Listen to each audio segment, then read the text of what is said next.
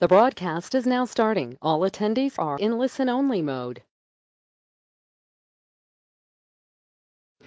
Herzlich willkommen zu unserem neuen Webinar Der Dongel ist tot, es lebe der Dongel. Mein Name ist Eke Spiegelhalter und ich freue mich, dass Sie heute dabei sind. Jeden Monat erhalten Sie von uns wertvolle Informationen, technische Tipps und Erfolgsgeschichten, die Ihnen helfen, Softwareschutz, Lizenzierung und Security in Ihren Produkten und Lösungen zu optimieren. Unsere heutigen Referenten sind Rüdiger Kügler, Vice President Sales und Security Expert in der Zentrale von Vibo Systems und Marcellus Buchheit, Präsident und Vorstand von Vibo Systems USA. Ein Dongle ist ein mehr als 30 Jahre verfügbarer effektiver Kopierschutz für Software. Für den Hersteller stehen dabei die Sicherheit gegen Hacker und die vergleichsweise günstigen Unterhaltskosten im Vordergrund. Für den Anwender ist es die Möglichkeit, die Lizenzen mobil und komplett offline zu nutzen. Aber CM-Dongles bieten eine Funktionalität, die diese Nachteile von herkömmlichen Dongle-Lösungen für ausgewählte Branchen und Anwendungsfälle beseitigt. Ein CM-Dongle ist multiherstellerfähig. Bevor wir starten, wollen wir Ihnen noch diese Informationen geben. Am Ende des Webinars werden Ihre Fragen beantwortet, die Sie im Laufe des Webinars per Live-Chat gestellt haben. Wie gewohnt wird das Webinar aufgezeichnet und Sie können es sich nochmals anhören, sobald wir Ihnen den Link geschickt haben. Zur Erinnerung, wenn Sie die ganze Zeit am Webinar teilnehmen und anschließend die Fragen richtig beantworten, können Sie an der Verlosung eines Amazon-Gutscheins im Wert von 50 Euro teilnehmen. Wählen Sie einfach die zur Frage passende Antwort aus. Mit der richtigen Antwort und ein wenig Glück können Sie als Gewinner gezogen werden. Der Gewinner wird informiert. Nun geht es los. Ja, recht herzlich auch willkommen von, von meiner Seite. Mein Name ist Rüdiger Kügler und ähm, in den nächsten 50 bis 60 Minuten wollen wir uns über den Dongle unterhalten und äh, was denn den Coop mit der Dongle so besonders macht. Heute mit mir, und da freue ich mich ganz besonders drüber, Marcellus Buchheit, äh, nicht nur äh, Mitbegründer von Vivo Systems, das Bu quasi aus dem Vivo und äh, Vorstand von Vivo Systems USA, sondern auch der Chefarchitekt von CodeMeter. Also er kann heute ganz genau erklären, was so die Intention war, als wir CodeMeter geschaffen haben und äh, warum Firmen-Item auch ein Firmen-Item ist und so weiter. Also ich, sage, ich freue mich heute, also speziell auch den Marcellus Buchheit als Gastredner hier mit begrüßen zu dürfen. Guten Tag. So, ja, wie sieht's denn von der Agenda heute aus? Was haben wir denn mal vor, äh, vorgesehen? Am Anfang so ein kleiner Vergleich zwischen Dongle Soft-Lizenz und äh, Cloud-Lizenz. Danach schauen wir uns an so die Grundlagen, wie gesagt, äh, Firmen-Item, Product-Item, also zwei Sachen, die Marcellus erfunden, eingeführt hat. Danach haben wir eine kleine Demo vorbereitet, wie denn in einen bereits vorhandenen Dongle nachträglich eine Lizenz von einem anderen Anbieter äh, reingespielt werden kann. Dann schauen wir uns einmal noch an, was denn so ein Firm-Item so einzigartig macht und äh, wie vor allen Dingen das auch so ein bisschen getrennt ist, wenn mehrere Hersteller einen Dongle gleichzeitig verwenden. Dann haben wir noch eine zweite kleine Demo. Äh, wie sieht's aus, wenn ich parallele Push-Updates von zwei verschiedenen Herstellern die Wette mache. Äh, geht das denn? Schon mal die kurze Antwort vorweg, ja. Dann haben wir so ein paar Anwendungsfälle aus der Praxis, wo das gerne verwendet wird, mit dem Share Your Key, den Dongle zu teilen. Und äh, noch zum Schluss eine kleine Demo. Ich habe zwei Dongles und ich hätte gerne alle Lizenzen von beiden Dongles auf einem Dongle drauf. Wie mache ich das denn?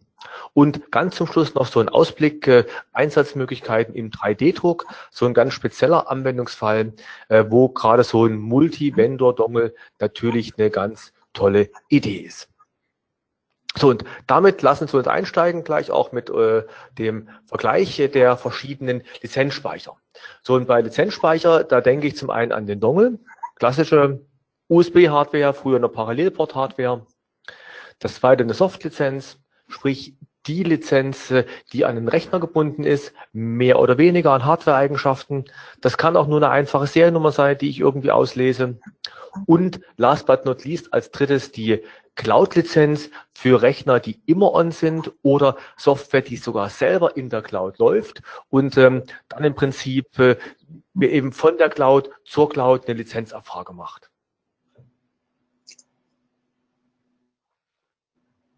Ja, äh, wenn du mal, ja, leg mal weiter. Also wir wollen jetzt erstmal bewerten, wie diese Lizenzspeicher sich voneinander unterscheiden. Und es ist natürlich klar, also Minus ist nicht so gut, Plus ist gut. dass ein Dongle erzeugt erstmal Kosten für die Hardware, was bei diesen beiden anderen Lösungen nicht der Fall ist. Und sonst, das nächste, nächste Button, ähm, die Kosten umgekehrt äh, in der Cloud hat man natürlich dann einen Server zu installieren der auch nicht ganz umsonst ist, während die Softlizenz und der Dongle beim Kunden installiert werden. Da entstehen natürlich weit keine weiteren Kosten. Des Weiteren Wobei man hier an der Stelle auch sagen kann, auch für Dongle und Softlizenz kann ich natürlich eine Cloud-Lösung machen für die Verteilung.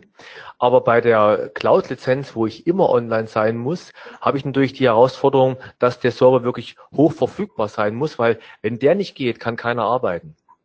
Bei Richtig, der Dongle oder, ja. Soft, oder bei der Dongle oder Soft-Lizenz, wenn ich da eine reinweg die Lizenzverteilung über die Cloud mache und der mal für eine halbe Stunde nicht geht, dann können alle Kunden, die die Lizenz bereits haben, trotzdem arbeiten.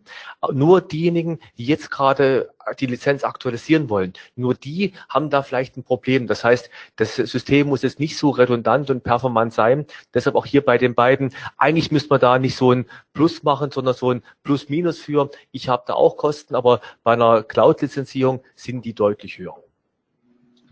Ja, ich wollte dich nicht unterpressen. Nein, nein. Ja. Ich, du musst einfach nur schnell genug die Tasten drücken. Also ich habe hier keine Tastenkontrolle. Äh, von den Versandkosten ist natürlich auch äh, der Dongle benachteiligt. Hier muss man auch klar sagen, da geht es nicht nur um die Kosten, es geht auch um die Zeit. Wenn also jetzt ein, ein, ein Kunde sagt, ich möchte sofort diese Software haben, ich habe Geld bezahlt, ich möchte sie sofort einsetzen, dann ist er natürlich nicht so begeistert, wenn dann irgendwie es erstmal zwei Tage dauert, bis der Dongle nach dem Download zugeschickt wird. Äh, das ist bei einer Software-Lizenz und bei einer Cloud-Lizenz besser. Ähm, das zeigt aber auch, dass es da eine Übergangslösung gibt. Man kann zum Beispiel Kunden erstmal eine Cloud-Lizenz zur Verfügung stellen und den Dongle dann später schicken und dann auch wieder sagen, ähm, der, der Vorteil des Dongles ist dann eben die, nicht nur die Offline-Benutzung von der Cloud, sondern eben auch die einfache Portierbarkeit der Lizenz von einem Rechner zum anderen. Dann habe ich äh, den Aufwand, den Supportaufwand für den Rechnertausch, wo beim, beim Dongle, das gerade erwähnt, sehr einfach ist. Äh, bei einer Software-Lizenz ist das eigentlich wirklich das Drama. Ja, ich muss dann feststellen, wie bekomme ich diese neue Lizenz, wobei äh, ja da heute nicht so sehr drauf eingehen, aber ähm, License bietet da auch sehr gute Möglichkeiten. Äh, bei der Cloud-Lizenz ist natürlich das kein Thema. So, ja, äh, äh, Rüdiger, erzähl du auch mal ein bisschen was. Genau, wenn wir im Prinzip dann im äh, Offline-Fall sind, das heißt, der Rechner ist jetzt mal nicht permanent online, sondern quasi mal für eine Stunde nicht verfügbar. Ich bin zum Beispiel im Zug unterwegs. Das ist natürlich ein Dongle eine super Lösung, weil die Lizenz ist ja lokal bei mir am Rechner dran oder bei einer Soft-Lizenz im Rechner drin, werden durch so eine Cloud-Lizenz, mit dem ich muss immer online sein, bedeuten durch, dass ich dann in diesem Offline-Fall nicht mehr weiter arbeiten kann. Wie sieht denn das von der Sicherheit her aus, Marcellus? Wie sind denn ja. da die drei Lösungen zu beurteilen? Ja, es ist natürlich klar, ein Hacker kann bei einer Softwarelizenz hat er den totalen Einblick. Selbst wenn man sich größte Mühe gibt, das gescheit zu verschlüsseln, was wir alles machen und obfustieren und alles, wenn ein Hacker, äh, wie in China der Fall, einen Circuit-Emulator hat, dann kann der alles, was zwischen Memory und Prozessor ausgetauscht wird, auslösen. Und es gibt immer Angriffsmöglichkeiten, äh, das zu versuchen zu knacken. Ein Dongle, speziell wenn man in, wie bei CodeMeter ähm, ein Smartcard-Chip hat, ist es selbst für Experten fast unmöglich, mit etwa Elektronenmikroskop einen Einblick in die Schlüsselspeicher und so weiter zu bekommen oder etwa die Firmware überhaupt mal nur zu analysieren. Bei der Cloud-Lizenz ist das ähnlich. Da habe ich natürlich das Risiko, dass ähm, dort, wo das Cloud ähm, gespeichert ist, also wo die Lizenz im Cloud gespeichert ist, dass das natürlich sicher sein muss gegen Hackerangriffe. Was auch ein ganz guter Punkt hier ist, dass natürlich, wenn ich jetzt zum Beispiel Code Moving verwende, was eins der letzten Webinare war, dann wird ja Code wirklich in den Dongle gesch geschoben und im Code oder im Dongle dann der Code ausgeführt. Während bei einer Soft-Lizenz haben wir das Feature noch nicht eingebaut, dass natürlich den Code von Software in Software zu schieben, dann in der Software auszuführen, relativ wenig Sicherheitsmehrwerte bieten würde. Bei der Cloud-Lizenz wird das eins der Features sein, die Anfang nächsten Jahres noch zusätzlich kommen, dass ich dann auch Code in die Cloud schieben kann. Das heißt, die Anwendung läuft lokal bei mir auf dem Rechner oder irgendwo auch in der Cloud, also sie läuft irgendwo. Aber im Prinzip der äh, Code wird dann quasi in die Cloud zum Cloud-Server, zu Ihnen als Hersteller übertragen. Dort wird er ausgeführt und dann quasi kommt das Ergebnis zurück zu der lokalen Anwendung. Ja, und da hat man natürlich den Vorteil, dass man im Gegensatz zum Dongle dann auch keine Speicherrestriktionen hat. Ja, da kann man dann wirklich große Programme äh, äh, remote ausführen. Und vor allen Dingen, ich kann auch mehrere Sachen parallel ausführen. Wenn ich jetzt zum Beispiel an so einen Dongle denke, dann kann ich bei Code Moving ja immer nur eine Funktion nach der anderen ausführen. Das heißt, im Floating Netzwerk Einsatzfall ist das ein bisschen hm, nicht ganz so praktikabel. Während bei einer Cloud Lizenz, da habe ich wirklich nahezu unbegrenzte Ressourcen in der Cloud, die ich zumindest hochskalieren kann. So, und wie Marcellus vorhin schon sagte, neben den Versandkosten, eigentlich so ein Minuspunkt von Dongle ist auch die Tatsache halt Lizenz nicht gleich verfügbar, sondern ich muss im Prinzip warten, bis der Dongle da ist.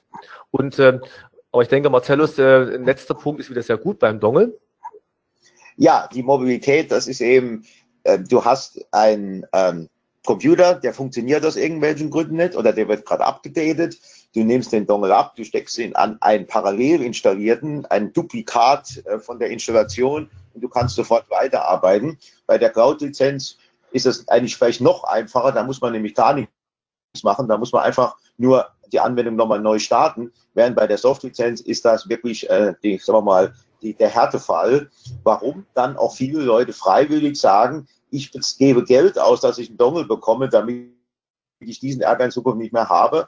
Und das ist auch eins der, ähm, ich würde mal sagen, Überlebensgarantien für Dongles, ähm, dass äh, diese Mobilität bei Cloud, bei Software-Lizenzen relativ schlecht ist. So, jetzt haben wir mal so prinzipiell gesprochen. Das gilt natürlich jetzt nicht nur für CodeMeter an sich, sondern das waren prinzipiell so Ideen zu, was ist bei so einer Always-On-Lizenz, was ist bei so einer Soft-Lizenz oder was ist beim Dongle. Und mit CodeMeter bieten wir diese drei Möglichkeiten an. Das heißt, das eine ist, wir haben durch den Dongle, den CodeMeter-Dongle, ähm, bei dem ich die Lizenzen im Dongle auch speichern kann. Dann haben wir die, die Soft-Lizenz, die CM Act License, die rechnergebundene Lizenz.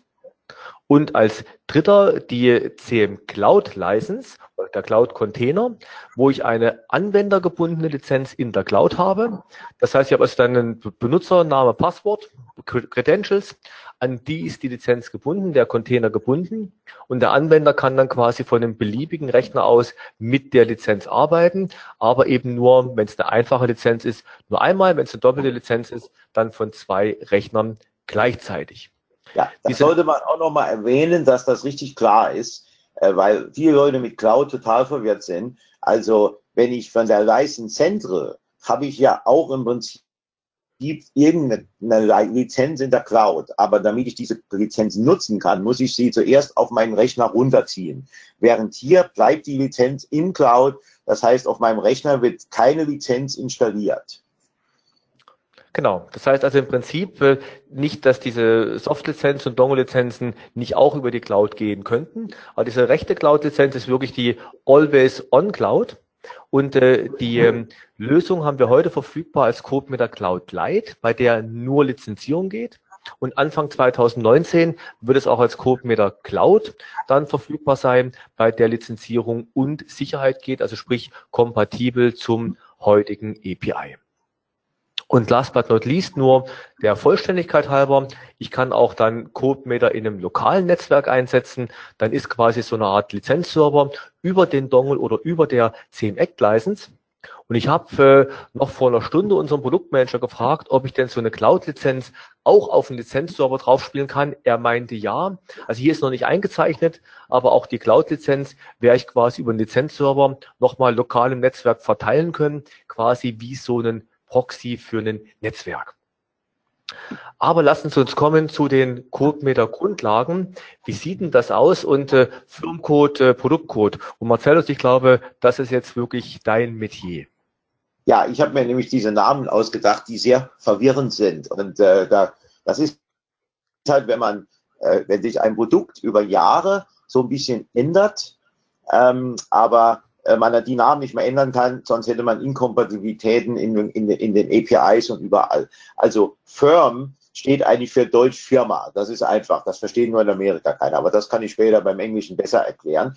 Und Product Code war ursprünglich gedacht, dass das für ein Produkt steht. Aber wenn man das so richtig versteht, wie wir das auch in, auf den nächsten Folien erklären, dann ist das eigentlich eher ein Feature Code.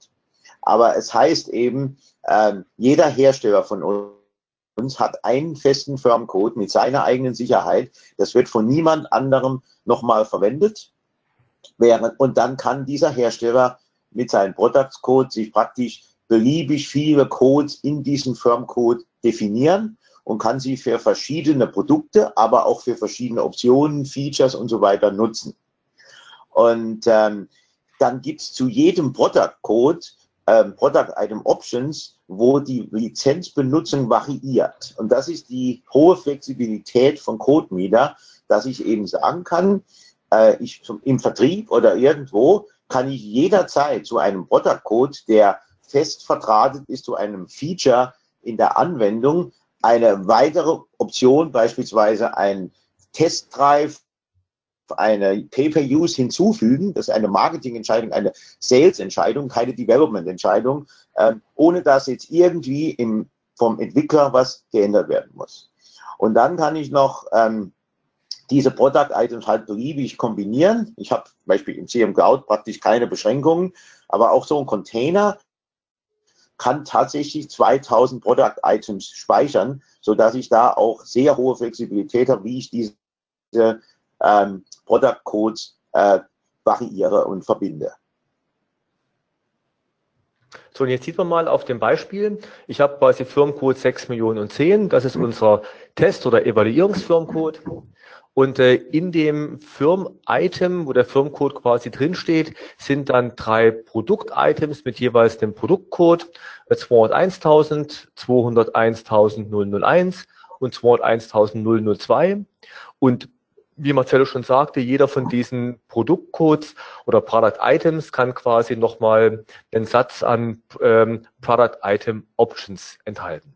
Das Item ist quasi immer so das Gefäß, der Container und der Produktcode im, im Prinzip wie die Hausnummer von dem Container. Also Product Item, ich sagte, der das Item halt der Container, wo der Produktcode drin liegt und Produktcode dann die Zahl, die dieses Item charakterisiert. Und eine Lizenz ist halt immer eine Kombination aus einem Firmcode und einem Produktcode.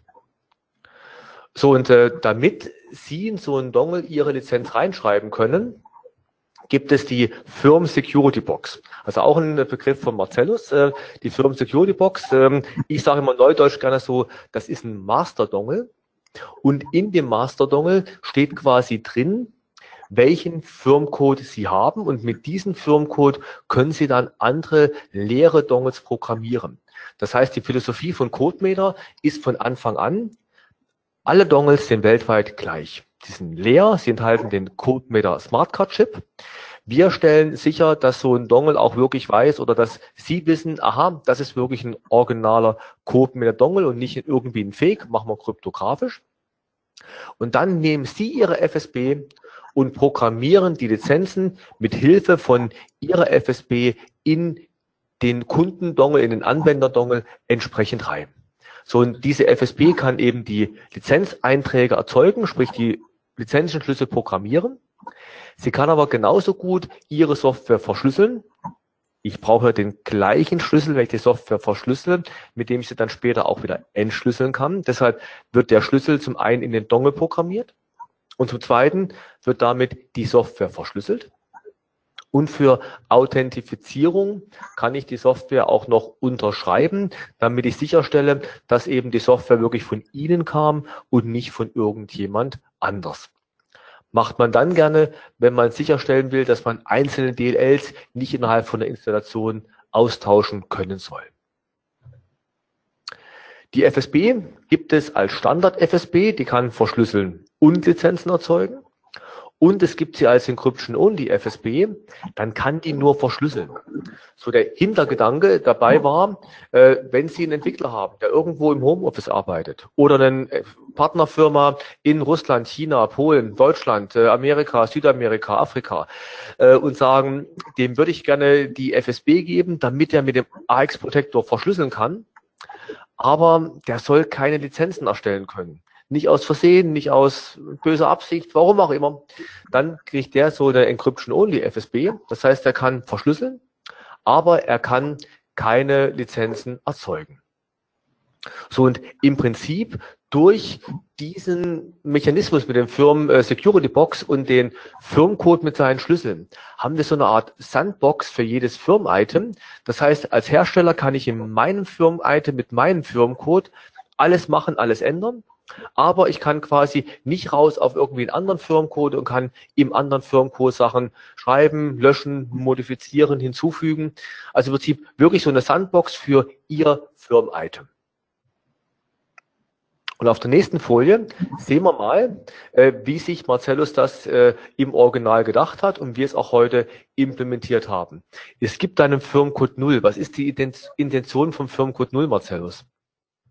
Ja, die Intention war, dass der Kunde vielleicht, der diesen Dongle bekommen hat oder sich vielleicht sogar gekauft hat, auch mal irgendwas machen können sollte, so dass der eigentlich immer da ist.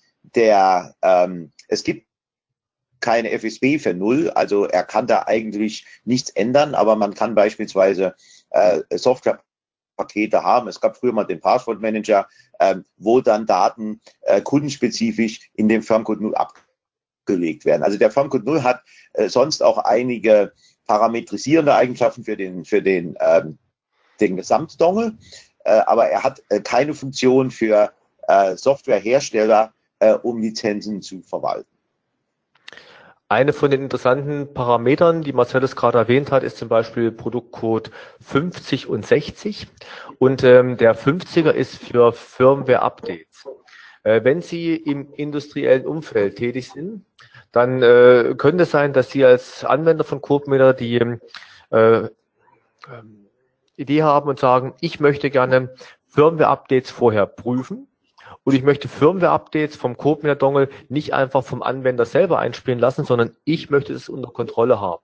Und der, Firmen, äh, der Produktcode 50, der macht die Kontrolle fürs Firmware-Update. Also über den können Sie bei der Auslieferung vom Dongle definieren, ob denn ein Anwender das Update einfach so einspielen kann. Also bei Bibu runterladen, einspielen oder ob quasi Sie das Update vorher prüfen, freigeben und dann mit Ihrem Tool das Update für Ihren Anwender ausrollen. Das heißt, derjenige, der einen Dongle gekauft hat, den Dongle in der Hand hält, der kann definieren, darf mein Anwender Firmware-Updates ganz selbstständig alleine machen oder muss er das mit meinem Tooling machen, nachdem ich mein Tooling entsprechend freigegeben habe.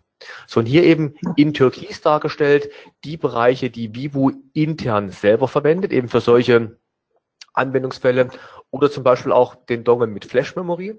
Dort kann ich zum Beispiel Partitionen sperren, konfigurieren, ob die zweite Partition sichtbar ist, ob sie lesbar ist, ob sie schreibbar ist. Ähm, das sind Optionen, die ich alles so in diesen äh, Firmcode, Produktcode-Bereich, also im Firmcode 0 und Produktcodes bis 1000.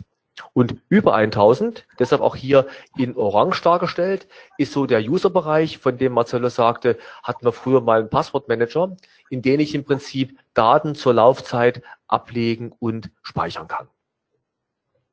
So, was wir jetzt hier sehen. Ja, also wenn Sie, also als ISV eine Idee haben, dass Sie sagen, naja gut, es sind ja ein paar hunderttausend oder Millionen Codemeter-Sticks in der Welt im Umgang, eigentlich könnte man da mal was machen für alle diese Dongles ähm, dann sollten Sie sich an sich uns wenden und wir geben Ihnen dann einen spezifischen Product-Code, den Sie irgendwie benutzen können im Nuller Firmcode. Ja, so und dann im Prinzip kann ich in den Dongle meinen eigenen Firmencode reinschreiben. Jetzt hier mal in Rot dargestellt vom Hersteller Nummer eins, der den Firmencode 6.145 hat. So und der hat sich jetzt mal zwei Product Items angelegt. Das eine ist ein bisschen größer, das heißt, da sind ein paar mehr Optionen drin. Das andere ein bisschen kleiner, da sind ein paar weniger Optionen drin. Das heißt, was man hier sieht, die Speicherverwaltung ist auch dynamisch. Also wir verwenden nur so viel Speicher, wie wir auch gerade für diese Dateneinträge brauchen, um natürlich möglichst viele Produktcodes und viele Firmen-Items reinzubekommen. Und was man hier auch schön sieht, ist eine Frage, die ab und zu kommt. Kann ich denn zweimal den gleichen Produktcode drin haben? Und die Antwort ist ja. Ähm, man muss es nicht zwingend und äh, sehr oft ist es verwirrend, aber es gibt Anwendungsfälle, in denen das Sinn machen kann.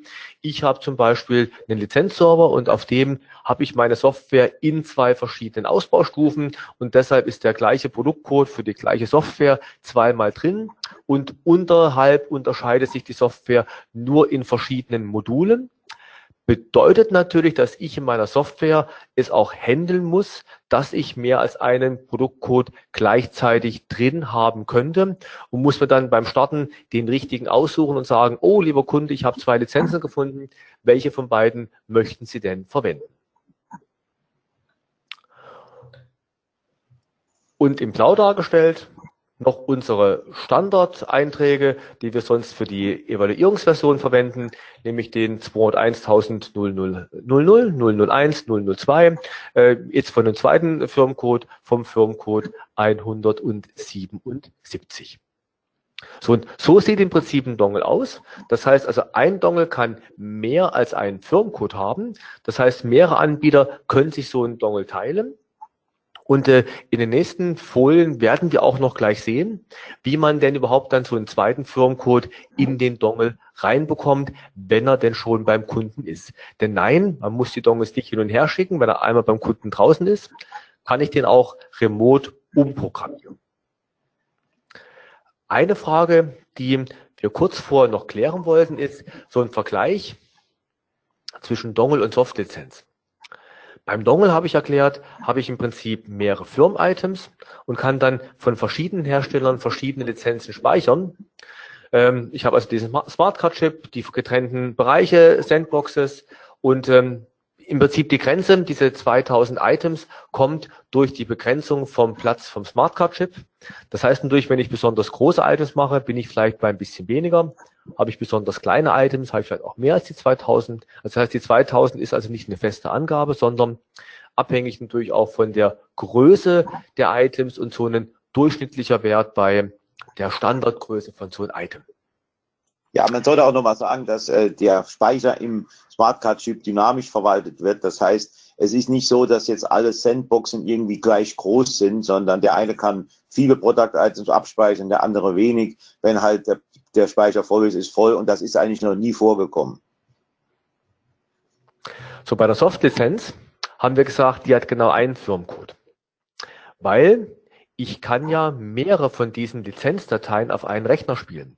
Das heißt also genau das, was wir beim Dongle erreichen wollten, wenn der einmal da ist, dass mehrere Leute sich den teilen können, haben wir bei einer CMX-License von Haus aus ja schon gegeben, weil wir einfach eine zweite Lizenzdatei daneben legen. Und deshalb haben wir festgelegt, so eine CMX-License ist immer an einen Hersteller gebunden hat dann auch eine individuelle Bindung an den Rechner, Smartbind, Loose, Tight, Medium, DCBN, keine Bindung, ähm, Non-Bind, also wirklich verschiedenste Bindungen unten drunter, die auch für jeden Hersteller halt anders gewählt werden können.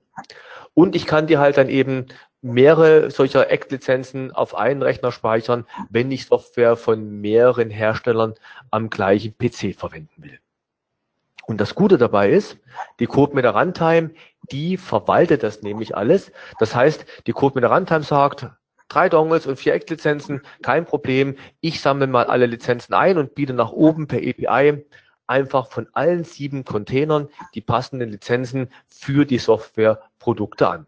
Das heißt, die Code mit der Runtime stellt sicher, dass wir mehrere Act-Lizenzen oder Act-Lizenzen und Dongles gemischt dran sind, dass quasi alle Softwareprodukte auf die richtigen Lizenzen zugreifen können. Kommen wir aber nun zum Übertragen von Lizenzen. Und da haben wir unsere CodeMeter License Central, mit der Lizenzen meistens übertragen werden. Das heißt nicht, dass es ausschließlich mit der License Central geht. Es gibt auch Tools wie den License Editor oder wie 10 Box PGM, mit denen ich das auf eine, sag ich mal, einfache, schnelle Art und Weise mache. In der Regel verwendet man aber License Central, da ich hier eine Datenbank habe und weiß, wem habe ich wann welche Lizenz ausgeliefert. Ist die bereits abgeholt worden? In welchen Dongle ist welche Lizenz? Zeigt mir mal alle Dongles an, die ein Kunde hat. Also die License hat die ganze Verwaltung. Wer hat eigentlich was? So und typischerweise integriert man License in ein ERP-System oder in, in eine E-Commerce-Lösung. Das heißt, dieses ERP-System sagt, ich habe hier den Auftrag, die License Central erzeugt einen Freischaltcode, das sogenannte Ticket. Das geht dann bis zum Anwender und der Anwender kann in einem Lizenzportal und oder in ihrer Software die Lizenz einfach freischalten. Das heißt, er gibt dieses Ticket ein, er schickt den Fingerabdruck äh, von dem Rechner, von dem Gerät zur License. Das kann per quasi Single-Knopfdruck einfach auch automatisch im Hintergrund erfolgen. Er bekommt die Lizenz zurück und kann dann mit seiner Software arbeiten. So, und da ist es vollkommen egal, ob das eine Erweiterung ist von der Lizenz oder für äh, von dem Hersteller, von dem schon Lizenzen, das Firm-Item quasi auf dem Dongle drauf ist, oder ob das ein Firmcode von einem komplett neuen Hersteller ist, dann wird einfach der, das Firm-Item im Hintergrund automatisch angelegt. So, und wenn man sich fragt, wie das Ganze denn funktioniert im Hintergrund, da ist ein Dateiaustausch dabei. Und Marcellus, ich glaube, das Rack- und Rau-Prinzip kannst du auch besser erklären. Ja, das, ähm, äh, es ist ja so, dass alle unsere Dongles verschiedene Seriennummern haben.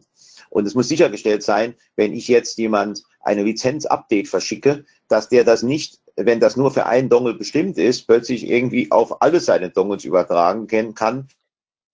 Denn das würde ja heißen, ähm, er hat eigentlich alle Updates mit einer gekauften äh, Update erreicht. Um das sicherzustellen, muss man erstmal, muss die License Central erstmal wissen, was ist denn überhaupt in dem Dongle schon drin? Was hat der für eine Seriennummer?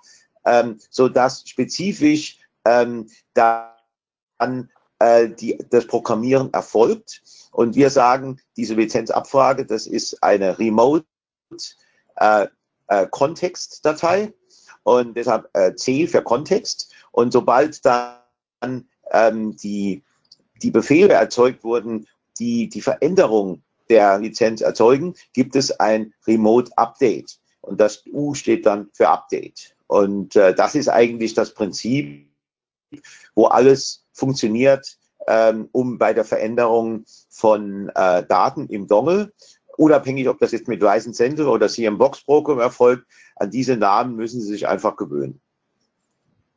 So, bei der License Central ist es so äh, üblich, dass man dann noch eine Quittung zurückschickt, was eigentlich nichts anderes ist als die nächste RAC-Datei, wo dann quasi drinsteht, dass die Lizenz jetzt auch wirklich in den Container reinprogrammiert wurde.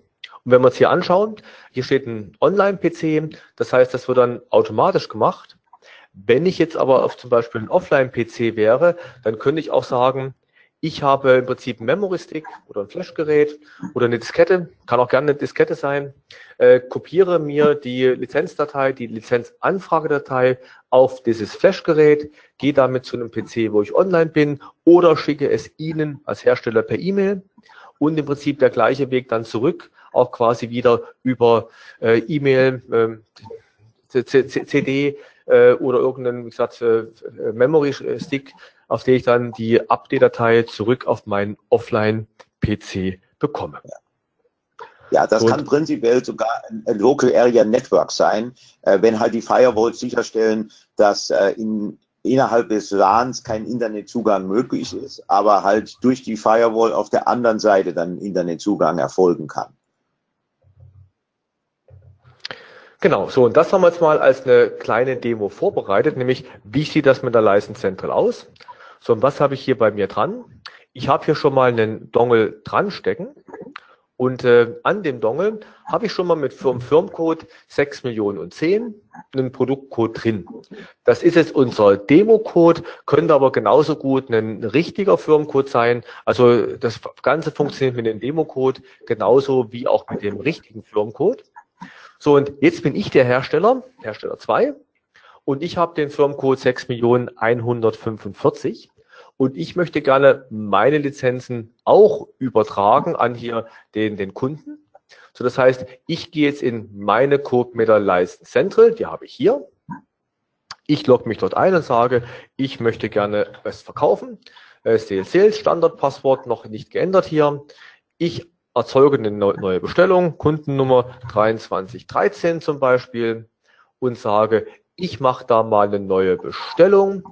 Ähm, ich mache eine neue Bestellung. Ich sehe gerade, das ist die falsche License Central. Wir gehen, das ist nämlich die License Central vom Kunden 6 Millionen 10.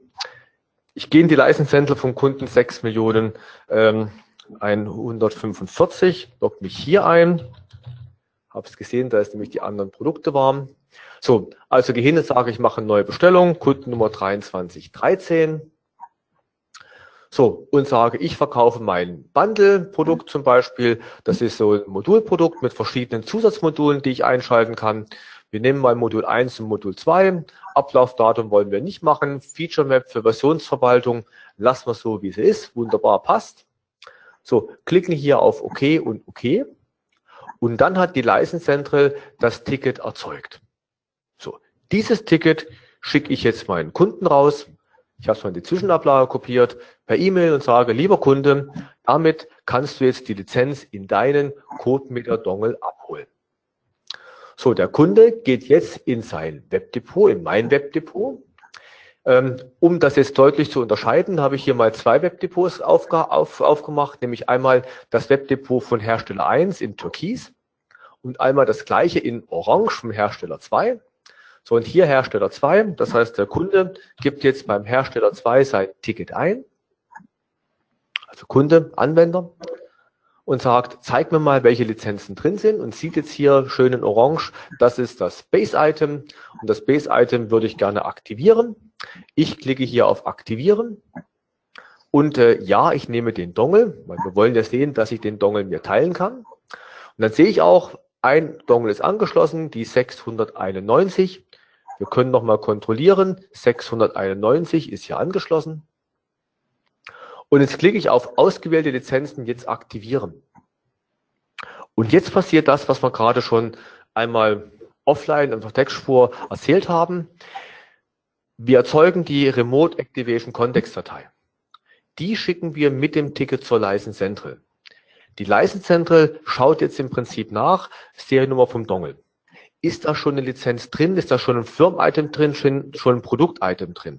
Ah, von dem Firmcode ist noch gar nichts drin. Die License Central erzeugt jetzt eine Update-Datei. Da ist jetzt drin, bitte erzeuge das Firm-Item, bitte erzeuge das Produkt-Item. Die kommt zurück. Jetzt wird die Update-Datei lokal eingespielt.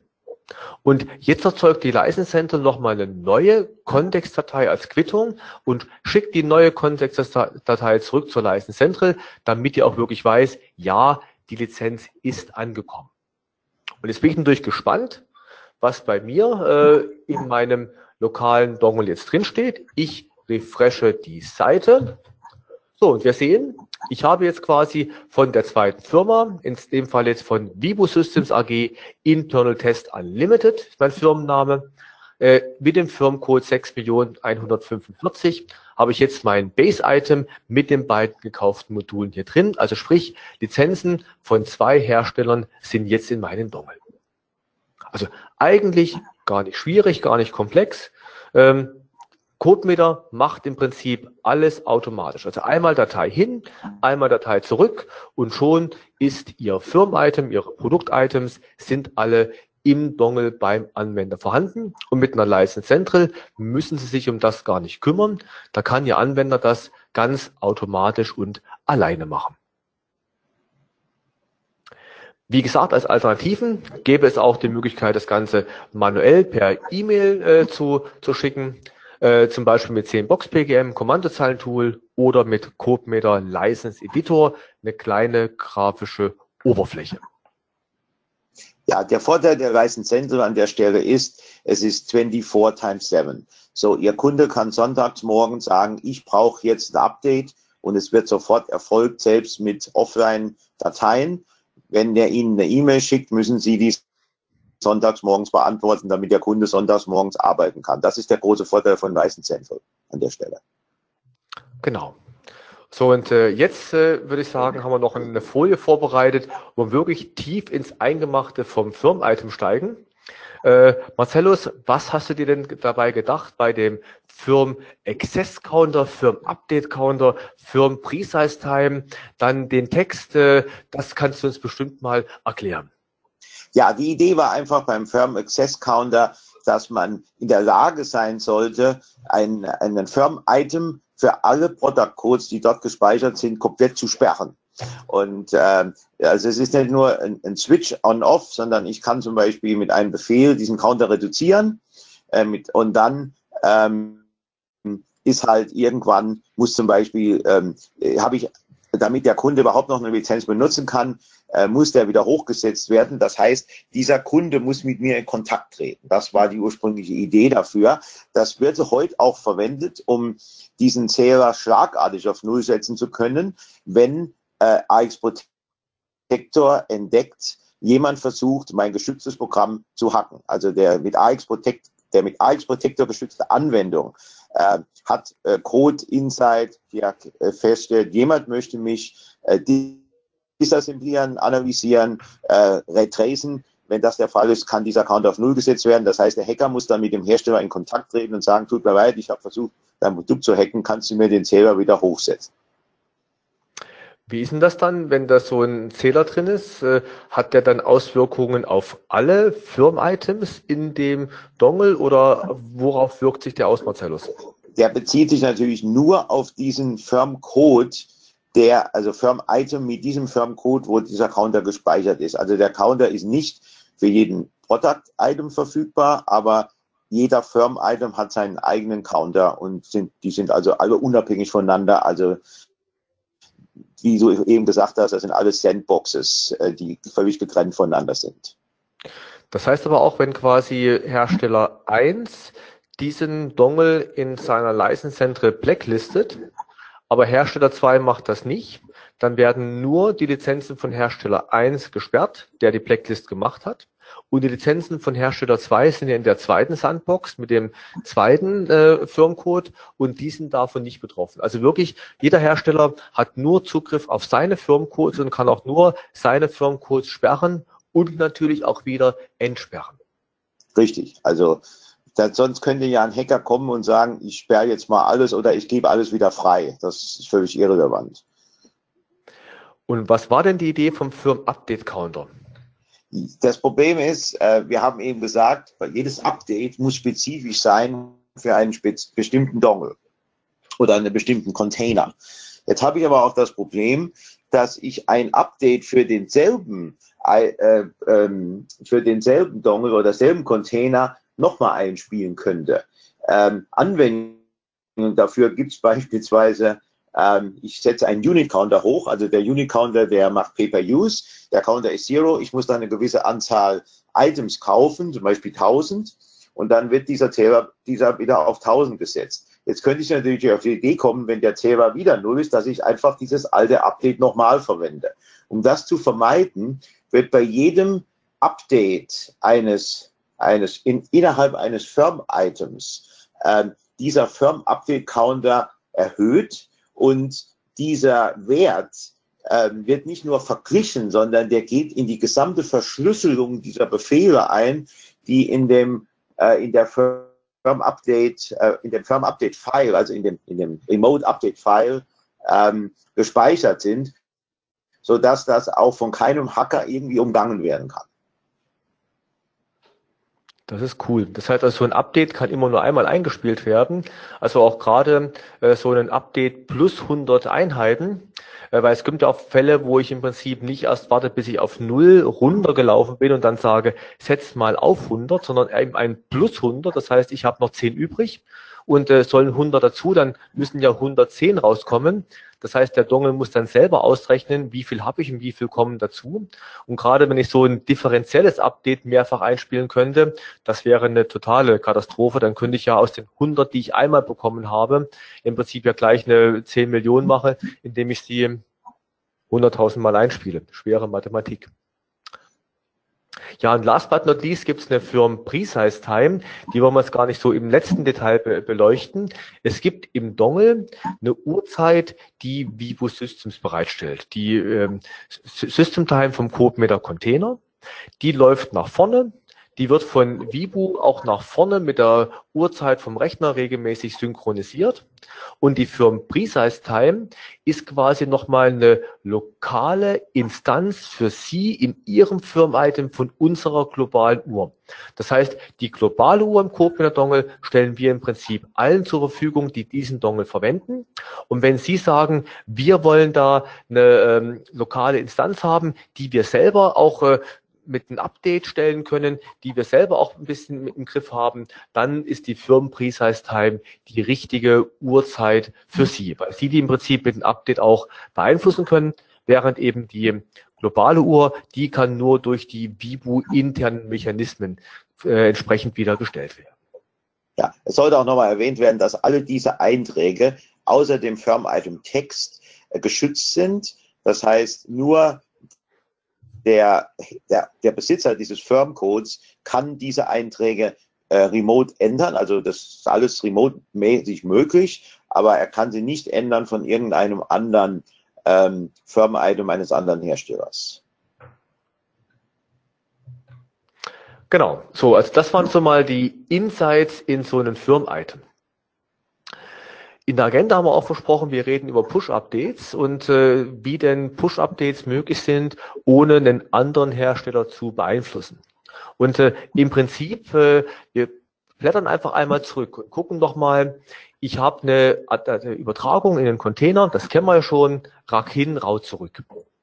Wenn es der gleiche Kunde nochmal kommt und sagt, ich hätte gern die zweite Lizenz, dann kriegen Sie nochmal die RAC-Datei und schicken nochmal eine RAW-Datei zurück ist ja eigentlich so ein bisschen blöd, weil ich dann relativ viel, Sie sehen hier, mit dem Kunden kommuniziere. Und dann ist die Frage auch gerne, oh, ich möchte es gerne einfacher haben, das nicht so oft machen. Oder ich habe spezielle Anwendungsfälle, Militär, rote Zone, da darf nur Sachen rein, die dürfen keine Sachen wieder raus. Das heißt, wir können die RAC-Datei gar nicht erhalten. Oder so Geschichten wie eine Steuerung, die irgendwo verbaut ist, wo ich auch aus äh, Sicherheitsgründen keine Daten nach außen bringe. Ich darf maximal ein Lizenzupdate äh, von außen nach innen einspielen. Und deshalb haben wir uns was überlegt mit den Remote Modify Dateien. Und zwar immer dann, wenn wir eine Update-Datei erzeugen, erzeugen wir auch eine Remote Modify Datei. Und Marcellus, was ist denn das?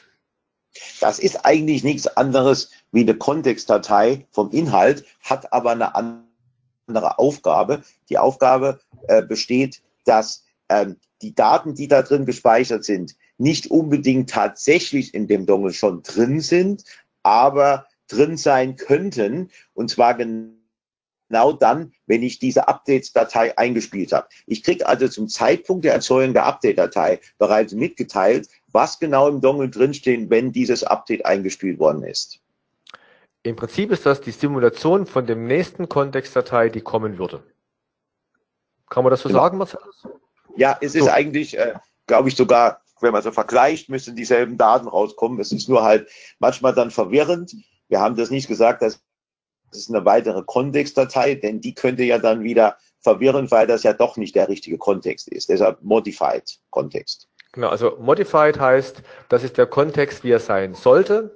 Und Kontext heißt, das ist der Kontext, wie er definitiv ist. Also das ist so mal das, wo ich immer sage, wenn ich es vergleichen soll, das eine ist das, was eigentlich müsste, sollte. Das andere ist das, wo wir sicher sind, ja, das ist wirklich definitiv schon drin.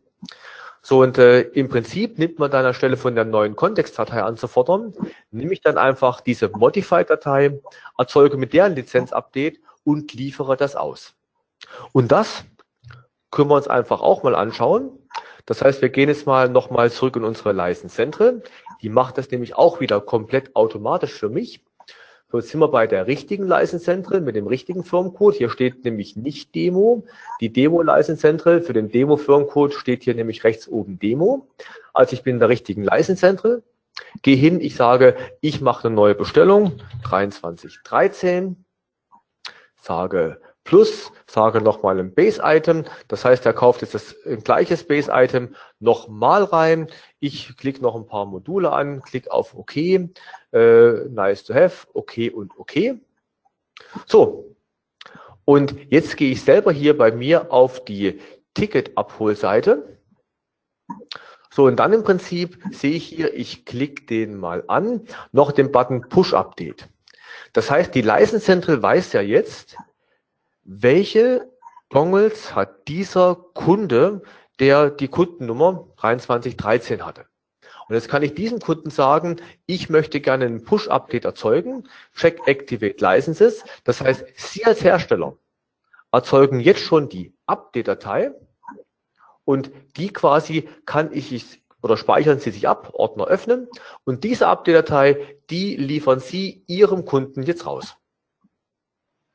So, Nehmen wir an, ich bin jetzt ein zweiter Hersteller. Jetzt bin ich in der Demo License Central mit einem anderen Firmencode. Gucken wir mal, die letzte Order äh, Search, die war an den Kunden 2312 habe ich ihn hier genannt. Da sage ich, okay, ich verkaufe dem meinen Kunden 2312 was und äh, der kauft jetzt ein, nicht das Sample Notepad Basismodul, sondern Sample Notepad Change Font Modul zum Beispiel, Single User, wunderbar dem kaufe ich das, verkaufe ich das. Klack und klack. So, und im Prinzip kommt hier auch ein Ticket raus. Ich gehe jetzt hier auch wieder auf meine Abholseite, wähle wieder Push-Update, wähle mir jetzt den richtigen Dongle aus. Das ist ein Testkunde, den ich in meiner Demo schon sehr oft verwendet habe. Jetzt wissen wir, dass das die 691 ist. So, und diese 691 sage ich hier Check Activated Licenses. Guck noch einmal. 691 passt perfekt. So, und jetzt sage ich äh, Activate Licenses und dann erzeugt er mir auch die Remote Update Datei, die ich im Prinzip mir wieder abspeichere und meinem Kunden ausliefere. Das heißt, mein Kunde bekommt zwei Update Dateis. Eine von mir als Hersteller 1 und eine von dem anderen Hersteller als Hersteller 2. Und das Tolle ist, es ist vollkommen egal, in welcher Reihenfolge er diese beiden Dateien einspielt. Es kommt immer das Richtige raus. Das heißt, nehme ich jetzt mal die zuerst. Das heißt, dann ist jetzt der Firmencode 6 Millionen 10 als erster aktualisiert worden. Schauen wir uns an. Jetzt sind ja beide Module drin, die 0 und die 001. Und jetzt nehme ich die zweite Datei und kann die unabhängig davon einspielen, was im Prinzip diese Datei ist. Jetzt machen wir wieder zu und haben jetzt im Firm-Item 145 Ctrl R haben wir im Prinzip jetzt hier das zweite Base-Item drin. Das heißt, also die Push-Updates kommen sich gegenseitig überhaupt nicht in die Quere, sondern alles funktioniert hier wunderbar und toll.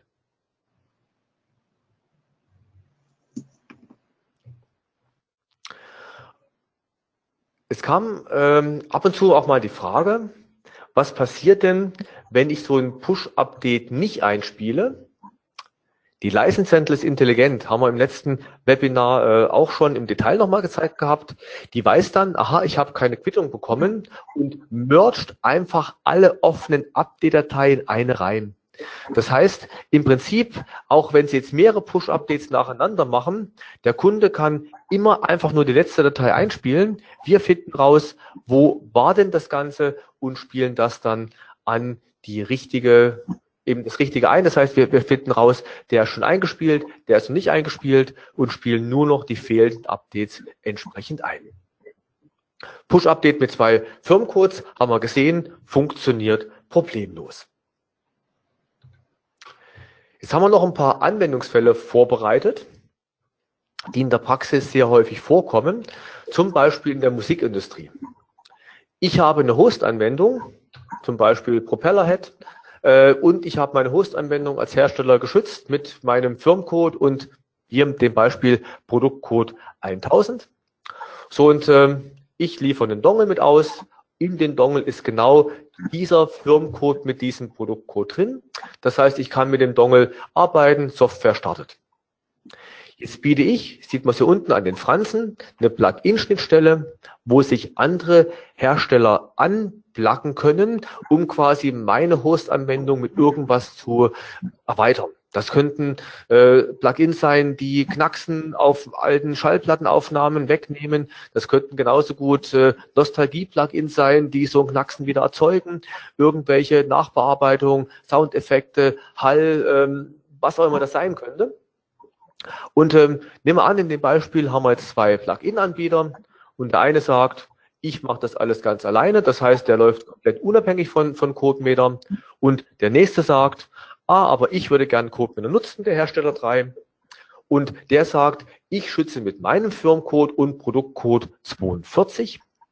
Ja, und der im Prinzip kann jetzt ganz einfach, wie wir es gesehen haben, über die License Central seinen Firmcode, Produktcode in den gleichen Dongle mit reinschreiben und danach stellt er fest, funktioniert. Das heißt, der Anwender hat nur einen Dongle am Schlüsselpunkt und kann dann damit sehr einfach arbeiten.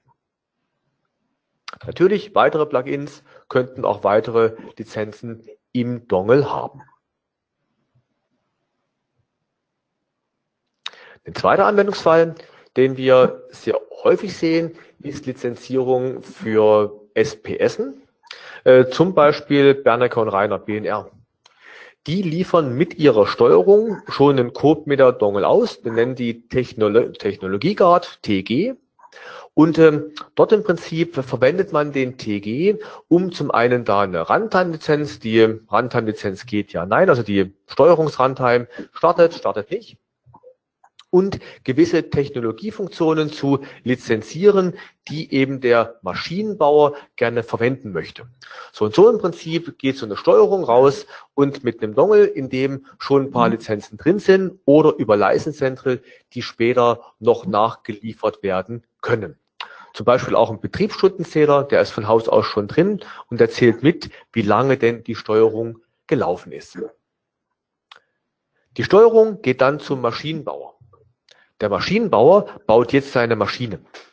Und dann sagt er, hm, meinen IEC-Code, IEC 63115, den würde ich gerne auch schützen und sagt, den versehe ich auch mit einem Code-Meter-Code mit meinem eigenen Firmencode. Das heißt, der Maschinenbauer kann sich jetzt einen eigenen Firmencode kaufen und sagen, okay, dort will ich zum einen IP Protection meine Anwendung verschlüsseln, also meine äh, meine Maschinenanwendung verschlüsseln.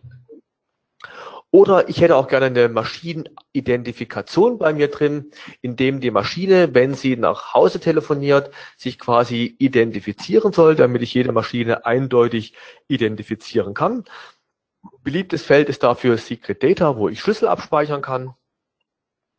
Und eventuell habe ich noch eine Funktionsfreischaltung, dass ich einzelne Funktionen freischalten kann. So, dann hat er quasi die Steuerung von BNR mit seiner Software in seiner Maschine eingebaut und liefert die an den Anwender aus, an den Betreiber, der dann die Anlage betreibt oder, falls das irgendeine Straßenfräse ist, mit der Straßenfräse äh, draußen Straßen halt fräst. So, und der Betreiber, der kann den Dongle auch verwenden, weil er zum Beispiel sagt, ich bin hier in einer Anlage und in der Anlage müssen die Maschinen über sichere Art und Weise miteinander kommunizieren. Das heißt, ich brauche da Zertifikate und private Schlüssel für OPCUA zum Beispiel oder für irgendwas proprietäres. Und der kann das noch verwenden, um das quasi in äh, seine sicher oder seine Schlüssel sicher im Dongle zu speichern. Ein dritter Anwendungsfall ist, äh, wir haben Partner, zum Beispiel Contron, die den CodeMeter schon als ASICs auf ihren Motherboard verbauen. Das heißt natürlich der Vorteil für Sie, Sie können dann das Motherboard kaufen und äh, müssen den Dongle nicht erst rausschicken, sondern haben es quasi schon bei sich im Gerät mit drin, wird äh, häufig verwendet für Embedded Geräte. So, und hier ist es so, dass wir einen gewissen Grundumfang definieren mit dem Motherboard-Hersteller. Was soll denn für Funktionsumfang in dem Dongle bereits drin sein? Das könnte zum Beispiel ein Betriebsstundenzähler sein. Das kann zum Beispiel eine sichere Identifikation von dem, von dem Gerät sein über ein Mini-Zertifikat und so ein Secret Data. So, und hinterher, wenn Sie den Dongle verwenden wollen, äh, brauchen Sie eine Freischaltung für die volle Funktionalität und die Lizenz für den eigenen Firmcode. Um das mal zu vergleichen, im Endeffekt äh, sind, ist der Preis in beiden Modellen der gleiche. Im Falle von, ich verwende den Dongle und stecke den dran, dann kaufen Sie die Hardware bei Vibu und zahlen die Lizenzgebühr für den eigenen Firmcode bei Vibu und quasi kriegen alles aus einer Hand von Vibu. Im Falle von dem Board, dann im Prinzip ist der ESIG schon drauf, der sich dann geringfügig auf den Preis des Boards auswirken kann. Das äh, ist eine Diskussion zwischen Ihnen und dem Bordhersteller. Sie halten über Ihrem Bordhersteller die Freischaltung auf CodeMeter, von CodeMeter Prepared auf Full CodeMeter und brauchen Ihren eigenen Firmcode natürlich. So, in den ersten Teil, den erhalten Sie dann vom Bordhersteller schon mit der Lieferung oder mit der Freischaltung. Und den zweiten Teil, den Firmcode, den erhalten Sie weiterhin von Vivo Systems. Und so quasi ist ein Anwendungsfall, dass eben der Dongle schon als ESIG verbaut wurde und ob der Bordhersteller ihn gleich freigeschaltet hat oder ob der äh, Bordhersteller das erst für Sie freischaltet, ist eine Sache, die müssen Sie beim Bordhersteller erfragen. Das ist natürlich individuell entsprechend möglich. Konsolidierung von Lizenzen. Ich glaube, der Anwendungsfall kam auch bei dir relativ oft äh, in den USA schon vor, Marcellus, dass nämlich ähm, Kunden gekommen sind und gesagt haben, ich habe zwei Dongles auf meinem Tisch liegen und ich würde gern die Lizenzen von dem einen Dongle auf den anderen umziehen, weil die sind von zwei Herstellern gekommen und ähm, ich hätte die gerne an einem, weil ich habe nicht genug Steckplätze bei mir am Rechner und ich möchte das Ganze gerne machen. Ich kann das mal zeigen. Ich habe jetzt bisher nur einen Dongle dran. Ich habe meinen zweiten vorbereitet. So, und in dem zweiten Dongle, in der 76, da sollte ich auch entsprechend Lizenzen drin haben, nämlich von dem Hersteller 6 Millionen und 10. So, wenn ich die Lizenzen umziehen möchte, muss ich natürlich dem Hersteller fragen, also Sie fragen, ob ich das darf. So, und Sie als Hersteller können sagen, ja, erlaube ich oder nein, erlaube ich nicht. Und wenn Sie das erlauben, ist der Weg relativ einfach. Ich bin der richtigen License Central, genau. Das heißt, als Hersteller gehen Sie hin und sagen, wie habe ich die denn damals erstellt? Das heißt, aha, der Kunde hat mir gesagt, er hat den Dongle, der auf die Seriennummer, lassen Sie mich kurz schauen, auf die 676 endet. Also ich suche nach dem Dongle mit der 676 und dann finde ich ihn, dann sehe ich auch im Prinzip, das ist die Seriennummer von dem Dongle. Und dann sehe ich hier, der Kunde hat, äh, das wurde ursprünglich aktiviert mit dem folgenden Ticket. So, dieses Ticket nehme ich jetzt und liefere das meinem Kunden aus und sage, mit diesem Ticket, lieber Anwender, ist es dir möglich, die Lizenzen von dem einen Dongle, also diese Lizenz von dem einen Dongle auf den anderen Dongle umzuziehen. So, das heißt, unser Anwender geht jetzt in sein Webdepot, in unseres Demo, Vivo, grün, türkis, gibt hier in dem Vivo Webdepot die Ticketnummer ein, sieht dann, jawohl, diese Single-User-Lizenz ist auf den Dongle 676 drauf, ist dort aktiviert, findet hier den Button Lizenzen umziehen. Das heißt, ich kann die Lizenz von dem ersten Dongle jetzt zurückgeben. Übrigens zurückgeben, gleiche Geschichte, Rack rau, Rack hin mit aktueller Zustand. Die License weiß, ich muss es wegprogrammieren, schickt ein RAW zurück mit dem jetzt diese Lizenz löschen und dann ist die Quittung nicht mehr optional, sondern Pflicht, weil wir wollen dann wissen, dass es auch wirklich entfernt wurde. Und jetzt klicke ich auf Aktivieren, wähle mir den Dongle, wähle mir jetzt den anderen Dongle, die 691 und sage Lizenzen aktivieren. Und schon habe ich die Lizenzen von einem auf den anderen Dongle umgezogen. Das heißt für Sie als Hersteller relativ einfach, wenn der Kunde das gerne möchte. Sie suchen das Ticket raus, mit dem die Lizenz, die Lizenzen erzeugt wurden, schicken das dem Kunden und der Kunde kann dann die Lizenzen selber von einem Dongle auf den anderen Dongle umziehen. Schauen wir kurz. Die Lizenz auf den 679 ist jetzt weg. Das Firm-Item ist draufgeblieben. Und auf dem 691, wo wir es draufgespielt haben, habe ich jetzt hier oben eine dritte Lizenz. In dem Falle die gleiche Lizenz zweimal. War vielleicht jetzt nicht ganz so geschickt von dem Inhaltlichen, aber zeigt vom Prinzip her, wie Lizenzen umziehbar sind. Ja, und genauso kann man natürlich auch sagen, ich habe einen Dongle mit äh, zwei verschiedenen Produkten. Ich möchte gern die trennen und sobald, solange der Hersteller das erlaubt, kann ich das natürlich auch auf zwei Dongles dann übertragen. Genau, also was ich auseinandernehmen kann, kann ich auch zusammenfügen und umgedreht. Ganz genau. Und übrigens, wenn Sie als Hersteller das erlauben, könne auch der Anwender die Lizenz dann von den Dongle auf eine Softlizenz umziehen, von einer Softlizenz auf einen Dongle und so weiter. Die Demo haben wir gesehen. So, und der letzte Anwendungsfall ist äh, Schutz einer 3D-Druckdatei. Ich habe hier mal den Prozess so ein bisschen aufgemalt, wie er ist. Fangen wir ganz links an. Der Produzent erzeugt eine CAD-Datei mit einem 3D-Modell und sagt, dieses 3D-Modell möchte ich gerne schützen und ich möchte gerne sicherstellen, dass das nur fünfmal gedruckt wird. Das heißt, er verschlüsselt dann die 3D-Datei, dann kommt eine geschützte 3D-Datei raus, äh, geht hier in der Mitte quasi dann zum Vorbereiter und er sagt, ich erzeuge eine Lizenz, die sich der Vorbereiter und der Drucker entsprechend abholen können. So, typischerweise sind Vorbereiter und Drucker dann dort, wo wirklich gedruckt wird. Der Vorbereiter ist quasi die Software, die diese 3D, das 3D-Modell, die 3D-Datei dann in den wirklichen Druckjob umrechnet mit der Kalibrierung für diesen einen speziellen Drucker. So, und da im Prinzip habe ich dann die Vorbereiterlizenz, um dann das Ganze drucken zu können oder vorbereiten zu können. Und auf dem Drucker ist die Lizenz drauf, um das eben n-mal entschlüsseln und n-mal eben wirklich ausdrucken zu dürfen. Das heißt, also der wesentliche Unterschied ist, dass bei der Druckerlizenz noch drin steht, wie oft die denn verwendet werden kann. So, und äh, das dafür, für so einen Prozess eignet sich natürlich CodeMeter wieder absolut genial. Das heißt, der Druckerhersteller kann CodeMeter verwenden, um damit eine Runtime-Lizenz zu machen. Drucker geht, Drucker geht nicht.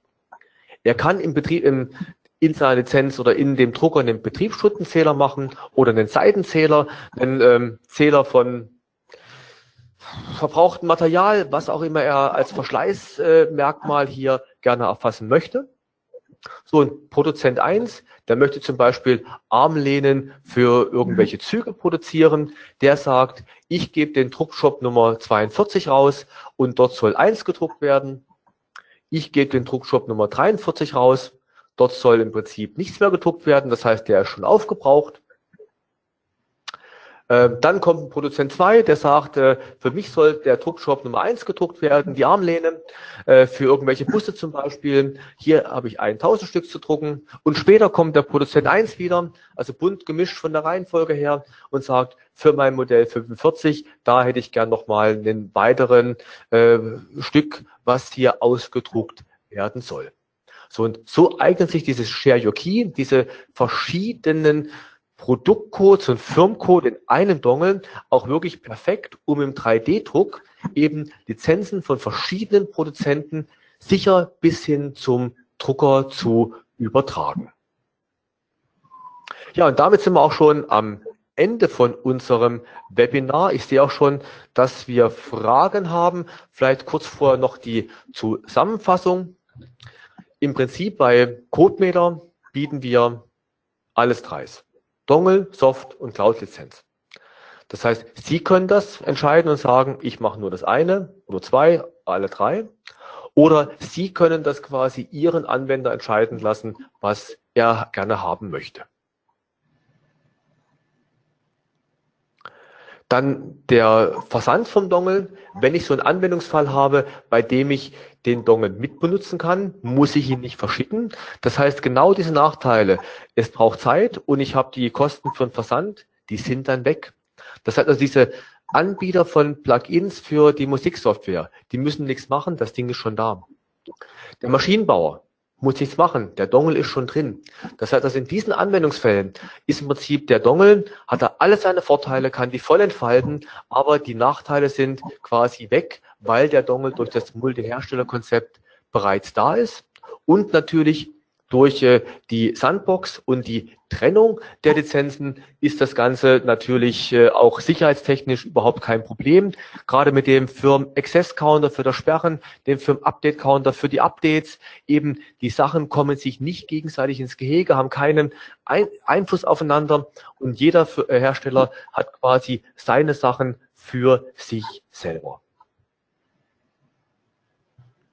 Und der letzte Punkt, ich glaube, den kannst du gut erzählen, Marcellus, äh, weil nämlich, wenn man auch über USA leere Dongles kaufen kann. Wie funktioniert das, Marcellus?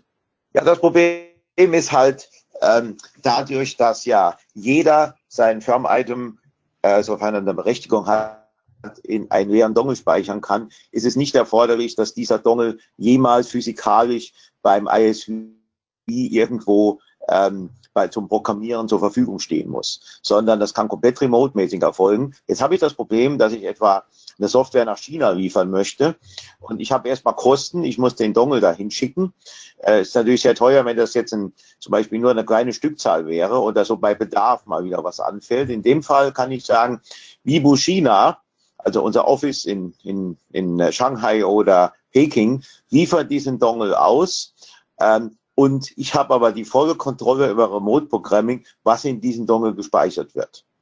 Und äh, das ist äh, auch, glaube ich, ein Alleinstellungsmerkmal unseres Produktes, weil ähm, wir eben nicht äh, die für spezifische ISVs vorkonfigurieren. Wir können das optional machen, aber es ist nicht äh, prinzipiell erforderlich.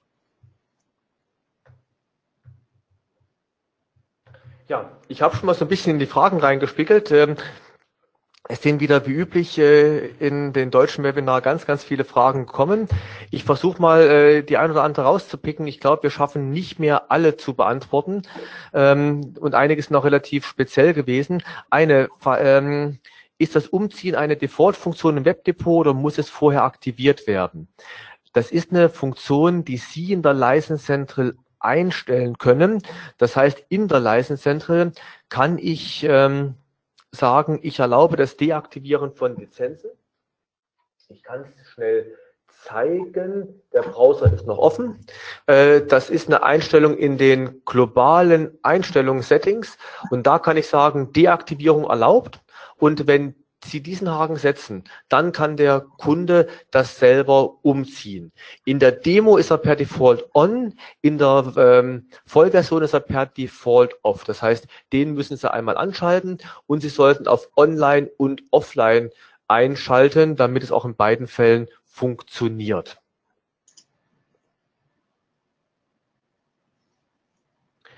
Äh, wird es die License Central als Installation für Windows Server geben, ohne VM?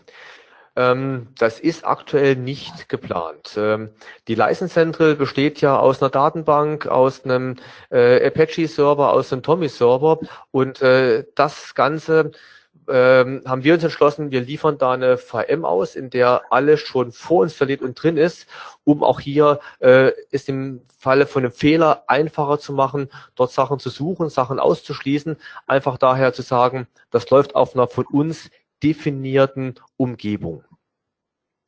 Ähm, Lebensdauer des Dongle. Äh, Lebensdauer des Dongle ist, wir hat eine MTBF, Mean Time Between Failure von über drei Millionen Betriebsstunden. Das heißt, also so ein Dongle hat also eine Lebensdauer von im Schnitt äh, drei Millionen Stunden, bis eben durchschnittlich einer ausfällt. Ähm, wenn ich den gleichen Product-Code ein zweites Mal anlegen möchte mit 10 Box PGM, muss ich dann die Option CA verwenden. Standardmäßig verwende ich CAU, um nicht zwischen zwei neuen und bestehenden Lizenzen unterscheiden zu müssen. Genau. Ähm, Sie haben die Frage schon selber in der Frage komplett beantwortet. Mit der Option CA wird jedes Mal eine neue Lizenz angelegt, auch der gleiche Produktcode nochmal. Mit der Option CU wird er geupdatet, es tritt ein Fehler auf, wenn er noch nicht da war und CAU ist so die Mischung. Wenn er noch nicht da ist, wird er neu angelegt und wenn er da ist, wird er entsprechend überschrieben. Das heißt also, wenn Sie ihn zweimal anlegen wollen, dann müssen Sie zwingend CA nehmen. Wenn Sie ihn zweimal angelegt haben, und dann bewusst einen von den beiden ändern wollen, dann können Sie angeben, dass Sie eine gewisse Index haben. Das heißt, jeder von denen hat einen Index, äh, fängt da mit 16 an und äh, geht dann äh, fortlaufend nach oben und die kann ich in eckige Klammer hinter dem Produktcode setzen. Das heißt, wenn Sie also bewusst den ersten oder den zweiten davon löschen wollen, dann müssen Sie den Index dazu angeben und dann können Sie mit CMBox PGM auch einen konkreten von den zwei gleichen adressieren. Äh, was haben wir noch? Äh, Verbindung zur Hardware-Umgebung nicht komfortabel ist. Äh, wie sicher ist dann eine äh, CM Act License? Die CM Act License ähm, bietet eine hohe Sicherheit auf einem normalen PC, wo wir sagen, wir können viele Eigenschaften nehmen und können die miteinander kombinieren und mischen und haben wirklich richtige Eigenschaften von dem, äh, von der Hardware. Bei einer virtuellen Maschine äh, ist es so ein bisschen die Frage, was will ich erreichen? Möchte ich sicherstellen, dass die virtuelle Maschine wandern kann, weil ich in einer HA-Umgebung bin und möchte, dass die Lizenz auch mitwandert und nicht bricht? Oder möchte ich, dass die nicht wandern darf? Das heißt, die muss auf diesem einen Rechner bleiben und darf nur gehen, wenn sie auf diesem einen Rechner geht. In dem einen Falle, nämlich SmartByte Medium, dann darf sie wandern. Das ist natürlich dann von der Sicherheit her weniger, weil die Lizenz dann quasi, solange sie in diesem Serververbund ist, auch entsprechend äh, weiterhin gültig bleibt. Und wenn ich aber möchte, dass sie quasi nicht wandert auf eine andere Hardware, dann nehme ich Tide und bei Tide bricht sie. Das heißt, bei Tide kann sie aber ein Anwender nicht im HA-Umfeld, also High Availability-Umfeld einsetzen. Das heißt also, hier habe ich so die Mischung zwischen der Sicherheit, mit dem ich will mich auch an die äußere Hardware binden. Die ist gut, die ist nicht so gut wie bei der ich bin wirklich auf der Hardware draußen, aber sie ist trotzdem immer noch gut. Wenn ich jetzt das vergleichen sollte, würde ich sagen 97 Prozent, 95 Prozent, 98 Prozent von der, von der Güte her. Aber wenn ich das in der HA-Umgebung haben möchte, dann im Prinzip ist natürlich die Sicherheit niedriger, weil dann soll es ja auch auf einer anderen Hardware entsprechend gehen. Ich möchte von einem Dongle eine Lizenz entziehen. Kann ich das aktiv tun, tun ohne den Kunden eine Ticketnummer zu senden? Wenn es nur ums Entziehen geht, ja. Beim Entziehen gehe ich in die License Central und sage, ich mache einen Withdraw, also einen Rückzug von der Lizenz. Dazu gehe ich hier nämlich auf Order. Ich suche mir die Bestellung, mit der ich das verkauft habe, suche mir die Bestellung aus und kann dann hier auf Withdraw Licenses im Deutschen, glaube Rückruf der Lizenz klicken und kann dann sagen, die will ich wieder haben. Und dann äh, machen wir ein Auto-Update, was wir zur Verfügung stellen, was dann beim nächsten Mal, wenn dieser Dongle irgendwas mit der License macht, als erstes automatisch gemacht wird. Das heißt, wenn Ihre Software regelmäßig fragt, gibt es für mich ein Auto-Update, dann kann ich quasi das Auto-Update, können Sie es selber ausführen. Das heißt, nach dem nächsten Handshake mit der License ist die Lizenz weg. Wenn Sie kein Auto-Update in Ihre Software einbauen wollen, dann passiert es beim nächsten Umprogrammieren von dem Dongle automatisch. Wenn der natürlich immer nur offline bleibt, dann kann die Lizenz nie dort wieder verschwinden. Ähm, es sind noch ein paar Fragen offen, die dann eher speziell sind. Die würde ich im Nachgang per E-Mail beantworten. Dann ähm, Vielen Dank für Ihre Aufmerksamkeit und äh, dass Sie auch so lange dabei geblieben sind. Wir haben jetzt noch ein paar Minuten überzogen. Ähm, ich sage nochmal vielen Dank für Ihre Aufmerksamkeit. Es würde mich freuen, Sie beim nächsten Webinar wiederzusehen und äh, dann bis zum nächsten Mal. Auf Wiedersehen. Ja, tschüss auch von meiner Seite.